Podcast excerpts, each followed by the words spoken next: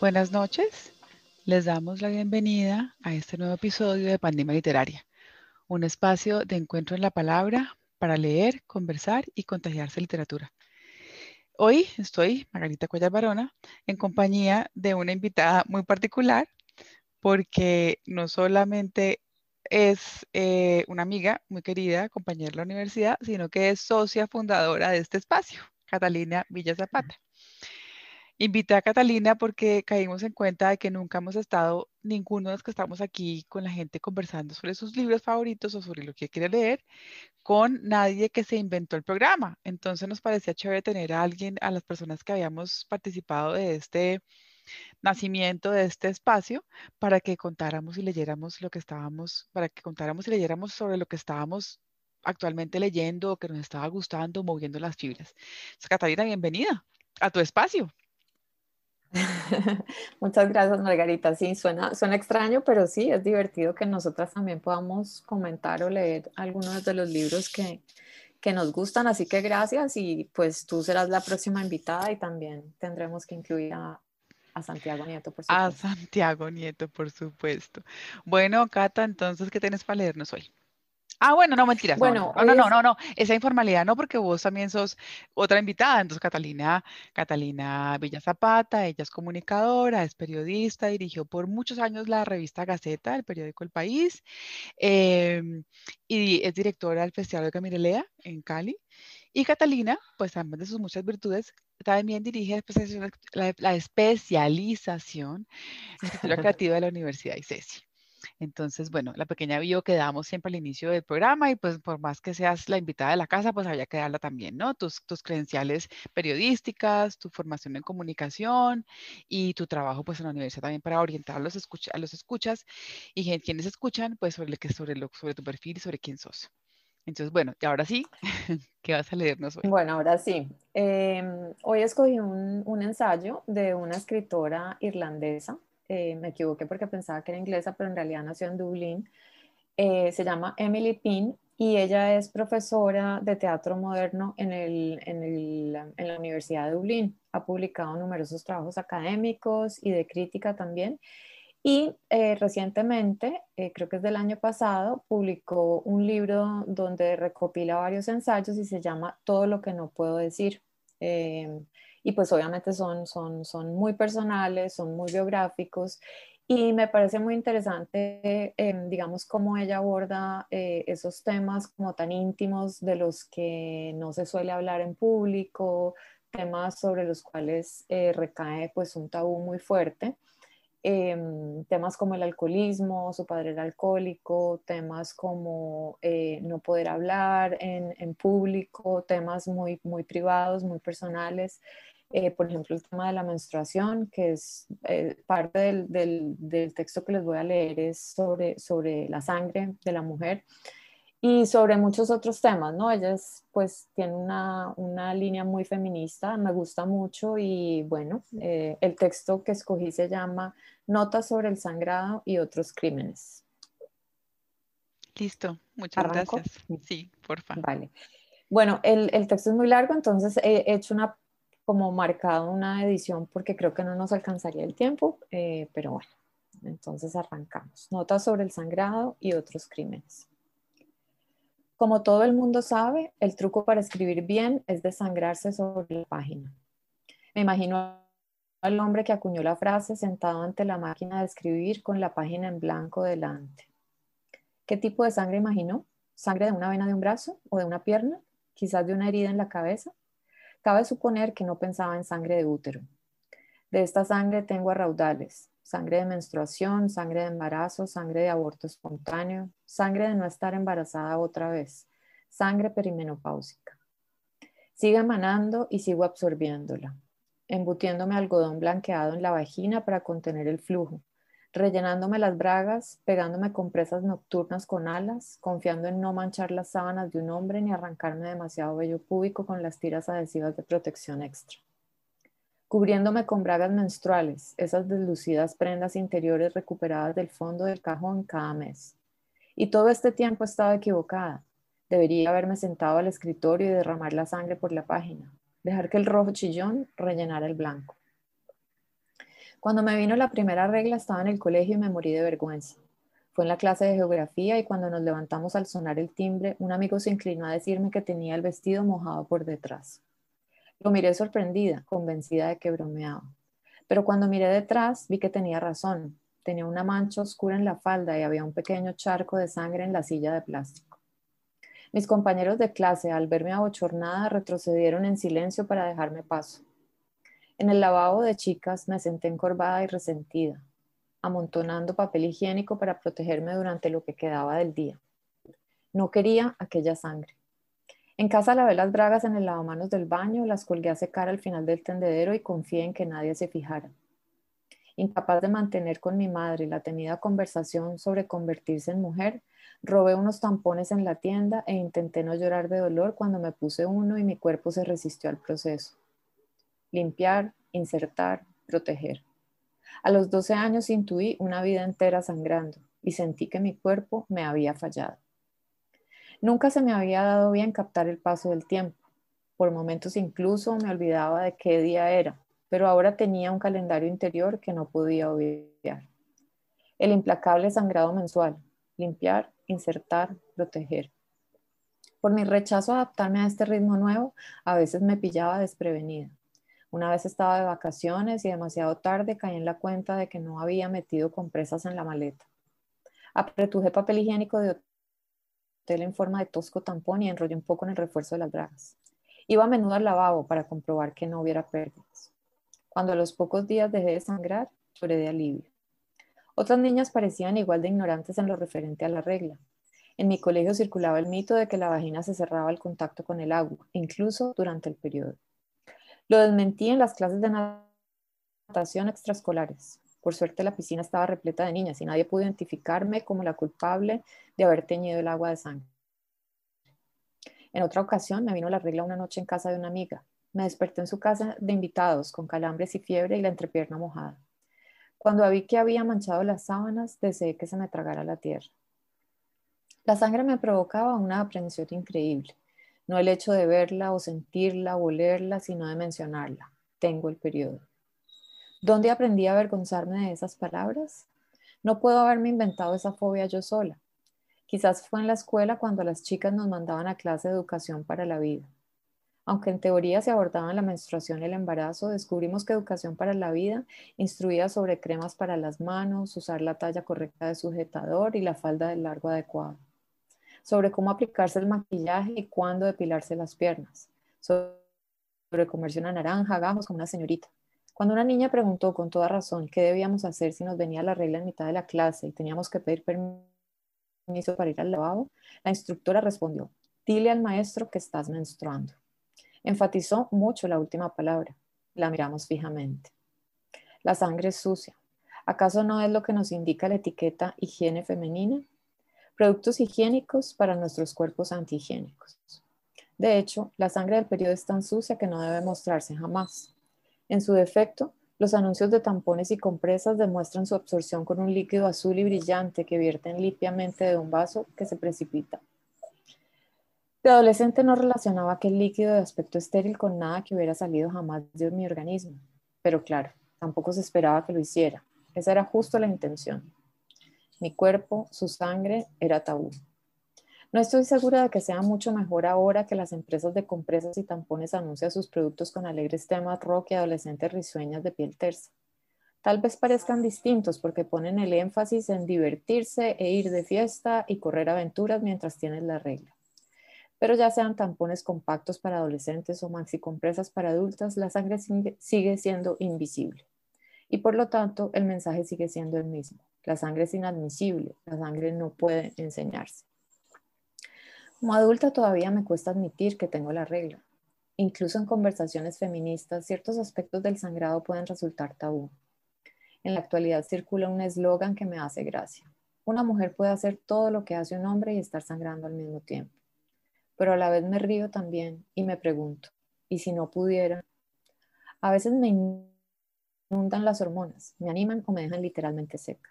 A veces me doblo de dolor A veces desfallezco ante la mera idea de permanecer de pie un rato. En esos momentos no me siento una heroína feminista, sino que solo tengo ganas de irme a mi casa y acostarme. Pero en un mundo donde todavía se identifica en exceso a las mujeres con sus cuerpos, donde las mujeres tienen que demostrar su capacidad intelectual una y otra vez, ¿cuál es el umbral para reconocer ese dolor? Si te duele la cabeza, es tensión de tanto pensar. Si te duele la espalda, es porque ejercitaste demasiado. ¿Un ataque de estrés? pero calambres abdominales ni se mencionan. Durante los años en que intenté quedarme embarazada, le cogí miedo a la presencia de la sangre. En mi nueva obsesión por el ciclo menstrual, que se tradujo mes a mes en el ciclo de no me preño, me inspeccionaba el cuerpo en busca de síntomas. Hinchazón, una punzada de dolor con ovulación, el hilo de moco cervical transparente que indicaba que podía concebir, la mancha rosa de las bragas que indicaba que no había sucedido. Conforme los meses se convirtieron en años, la sangre devino en una maldición de la que no podía desprenderme. De verdad que empecé a odiarla. Ya no era una simple molestia, dejaba un tipo de mancha nueva, la infertilidad. La gente habla de hacer las paces con las dificultades de la vida, pero ¿qué haces cuando lo que intentas asimilar ocurre dentro de tu cuerpo? Volví a no poder hablar de sangre, a no poder mencionársela a mi novio, confiando en que lo intuyera, porque decir estoy sangrando, me superaba. En su defecto, salía de compras. Ya que no podía tener un bebé, al menos tendría un vestido nuevo. Y cada vez que miraba el extracto de la tarjeta de crédito, notaba con, con, ironía que ahí estaba por fin, mi ciclo menstrual anotado con números, ya que no con palabras. Durante tres décadas he vivido en un silencio que proclama que los periodos son demasiado embarazosos, demasiado indeseados, demasiado femeninos para mentarlos en voz alta. Lo he hecho tanto tiempo que ya casi ni me doy cuenta. Pero ahora estoy harta de tanto silencio y tanto secreto y de la retorcida idea de que la sangre sea tabú cuando sale de la vagina. ¿Por qué no? Joder. A la mierda con disimularla, con avergonzarse, con callar. Durante la mayor parte de mi vida he tenido la regla cada mes. Durante la mayor parte de mi vida he soportado con una sonrisa el síndrome premenstrual, los flujos copiosos y los calambres. Y durante la mayor parte de mi vida sangrar ha sido doloroso física y emocionalmente. Y por tanto, durante el resto de mi vida no me callaré. Hablaré sobre la sangre, escribiré sobre ella, la derramaré. No será solo mi tinta, será mi tema. Tengo un cuerpo que sangra. Una vez al mes chaputean la sangre húmeda y caliente. La sangre se escurre por un costado de la compresa, mancha la entrepierna de los vaqueros, gotea en el suelo del baño cuando me olvido de cambiarme el tampón. Es un incordio y un lío y es necesaria y emocionante y empapa e impone. Y es roja, y es llamativa, y es mía. O mejor dicho, era. Si me avergonzó empezar a menstruar, la sensación se multiplica por 10 al dejar de hacerlo. Me compruebo el cuerpo amedrentado. Me inserto un dedo en la vagina seca para palpar si se acerca la sangre en una parodia de mis miedos adolescentes al embarazo. ¿Qué sangre? A borbotones. ¿Qué hacen otras para enfrentarse a los cambios del cuerpo? Mi monólogo interior solía quejarse de los impuestos que grababan los tampones como artículos de lujo, pero ahora añoro aquellas compresas nocturnas que me arrancaban el vello público. Por supuesto, en realidad lo que añoro no son los artículos de higiene femenina. El avance gradual hacia la menopausia, que arrancó al rozar los 40 años, es una señal incontestable de que los años fértiles de mi cuerpo tocan a su fin. El hecho de no haber concebido lo convierte en una pérdida aún mayor, una pérdida que necesito expresar. Cuando una amiga menciona sus síntomas menopáusicos, se me dio disculpa. No, sigue hablando, le digo. Le agradezco mucho que los comente con naturalidad, calambres, sofocos, pérdidas malolientes, porque estoy descubriendo que la gran vergüenza social no concierne a la menstruación, sino que es la que calla y oculta el cuerpo femenino infructuoso. Estamos al corriente de los debates sobre la terapia hormonal sustitutiva. Sabemos de los sofocos y los sudores nocturnos y aceptamos la ventaja del sexo sin necesidad de anticonceptivos. Lo que no se cuenta, o al menos yo no oigo que se comente, es cómo te sientes. ¿Cómo sienta la ausencia de sangre? ¿Cómo empieza a sorprenderte tu propio cuerpo? ¿Cómo se seca lo que antes estaba húmedo? ¿Cómo lo que antes era rojo chillón ahora es marrón o ha desaparecido por completo? ¿Y cuáles son mis síntomas? Ahora los orgasmos pueden provocarme calambres capaces, capaces de tumbar a un elefante. Tengo los pechos menos alegres. Paso calor constantemente. Menos, por supuesto, cuando tengo frío. El síndrome premenstrual ha empeorado en lugar de mejorar. Hay días en los que experimento solo hay días en que lo que experimento solo podría calificarse de desesperación y mis sangrados son raros, impredecibles, irreconocibles. Tengo algún que otro día de regla abundante con una serie de coágulos de sangre, una sustancia alquitranada, ferrosa y viscosa que prácticamente puedo hacer rodar entre el pulgar y otro dedo. Miro esa sangre vieja sobre el papel higiénico antes de tirar la cadena. Es mi cuerpo, pero me resulta extraño. Tengo que volver a aprendérmelo todo. Tengo que aprender a ser una mujer que no sangra. Una noche del verano pasado discutí con un amigo que decía que éramos de mediana edad. Él lucía la etiqueta como una medalla al honor. Yo no soy de mediana edad, le insistía yo una y otra vez. ¿Por qué defendía mi postura con tanta pasión? Quizás porque las señales de que ya no soy joven son inevitables. Quizás porque para él la etiqueta de mediana edad era solo una expresión, no un cambio corporal real. Quizá porque si el hecho de que me llegara la regla me convirtió en mujer, me asustaba que el final de la regla supusiera el final de ser mujer. Esto me empuja a replantearme qué parte de mí, no solo del ritmo de mi vida, sino de mí misma, de quién soy, constituye mi cuerpo. ¿Qué dice mi cuerpo de mí y qué digo yo de mi cuerpo? Me planteo estas preguntas como si pudieran indicarme el camino a seguir a medida que mi cuerpo va cambiando, que voy aceptando que soy de mediana edad, que voy pensando en lo que significa ser mujer. Y no me limito a analizar con renovado vigor los signos internos de mi feminidad. Hace poco pasé unas vacaciones en un hotel con espejos de cuerpo entero en los roperos. Una mañana, después de ducharme, sentada al borde de la cama, se me deslizó la toalla y vi mi cuerpo, al completo, por primera vez. De adolescente le había robado a mi madre su ejemplar de nuestros cuerpos, nuestras vidas. Lo leía con avidez, pasando sin parar las páginas ribeteadas con descripciones y diagramas de cuerpos femeninos. Pero cuando llegué al apartado que recomendaba observar el propio, lo cerré ¿Por qué iba a querer mirarme? Como nunca la había visto, daba por sentado que era fea. Y sorprendentemente nunca había reconsiderado mi conclusión. Treinta años después abrí las piernas y me miré y toqué y exploré y no era fea. Las mujeres estamos muy entrenadas en los rituales de autoevaluación corporal. Miramos a las mujeres de alrededor, nos miramos a nosotras mismas y comparamos.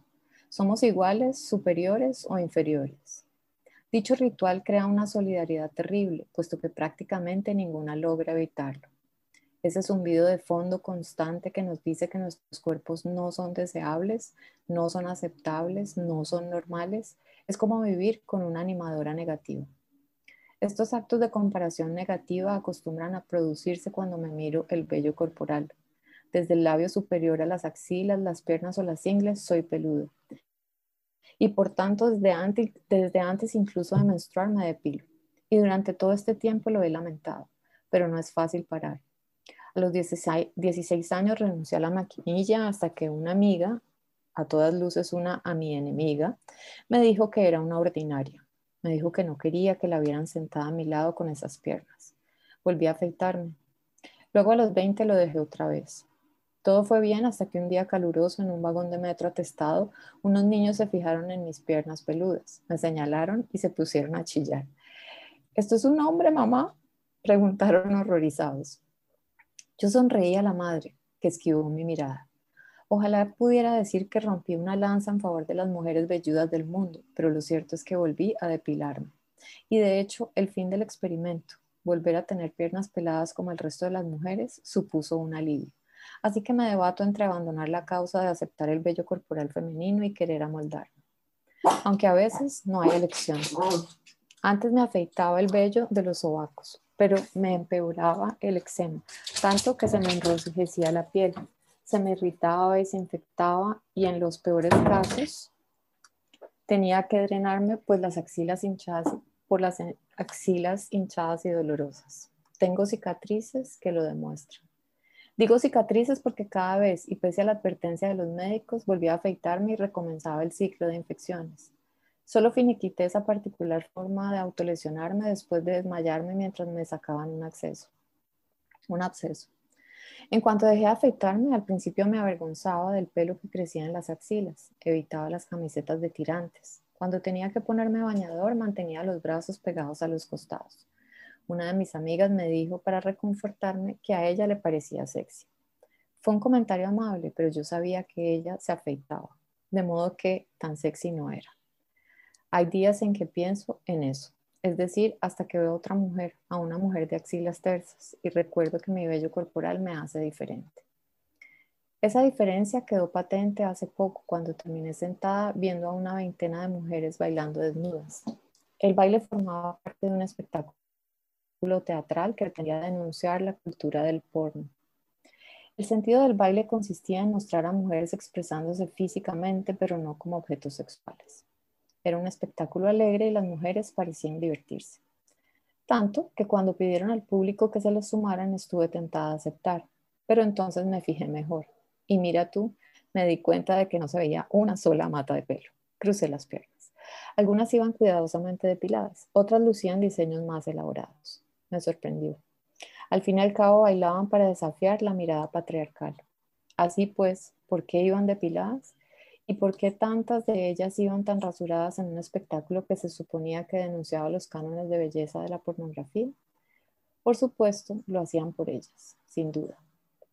No importa que considere la depilación sadismo una pérdida de tiempo y un impuesto caro que solo se aplica a las mujeres. Solo importa que no pagar el que no pagar del todo dicho impuesto me convierte en una rarita. Y por tanto reviso revistas y medios de comunicación en mi intento de sentirme normal. De vez en cuando encuentro una imagen pública de una mujer con vello corporal y siento la felicidad pura que acompaña la, la validación externa. No soy solo yo. Cuando admiro mujeres, ya sea bailando desnudas en escena o en bikini o en una revista, en el fondo me da igual si son peludas o se depilan.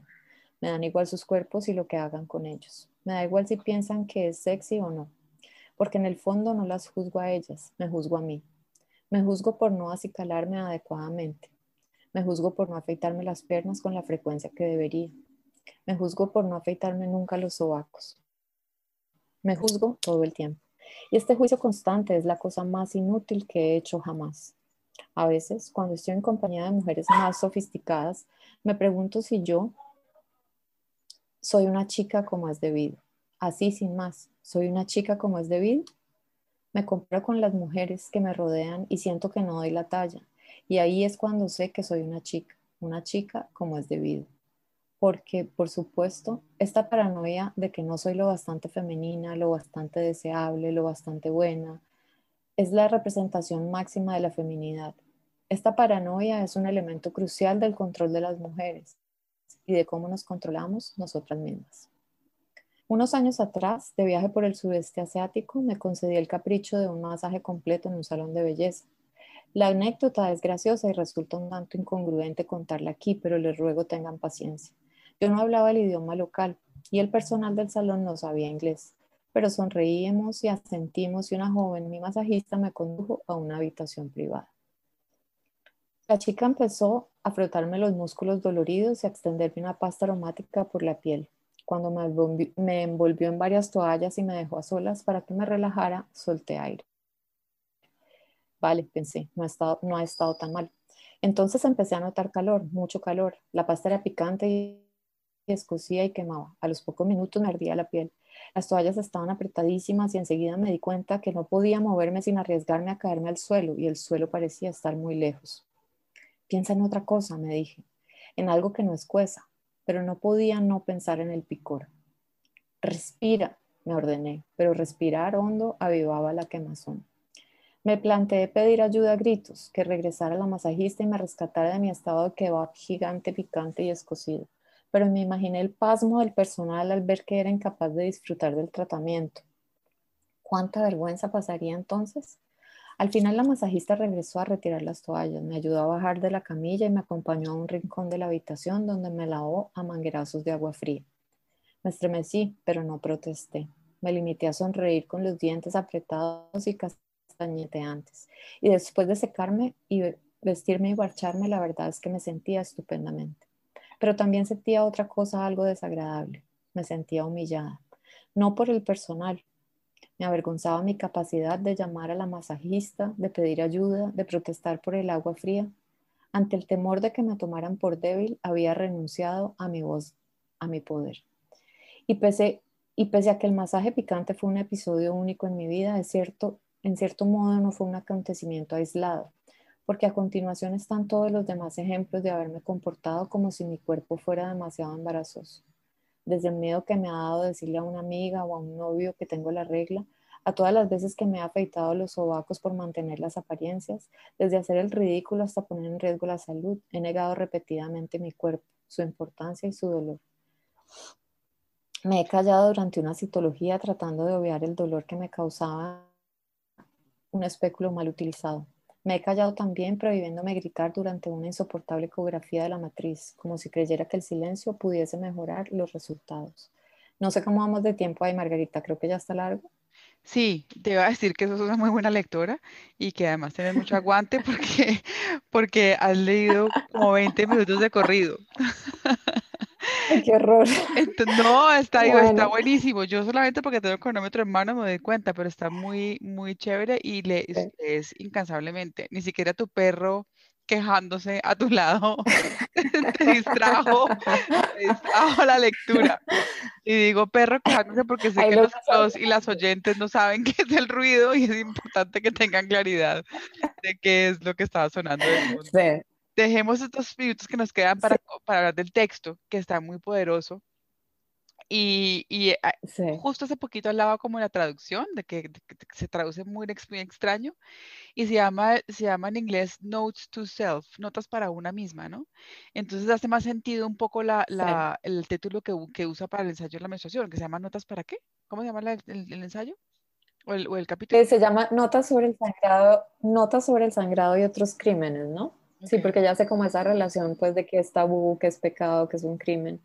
Pero, bueno, ya que lo mencionas, lo del título, a mí, a mí en el, del todo no me parece, digamos, tan, tan, tan, se llama todo lo que no puedo decir, ¿no? Y en realidad es, ella en cada capítulo habla de esas cosas que, que, que son un hecho, pero que no se hablan, ¿no? Y mm, el, el, primer capítulo, sobre todo, que habla sobre el papá que es alcohólico, eh, y es, es también muy fuerte.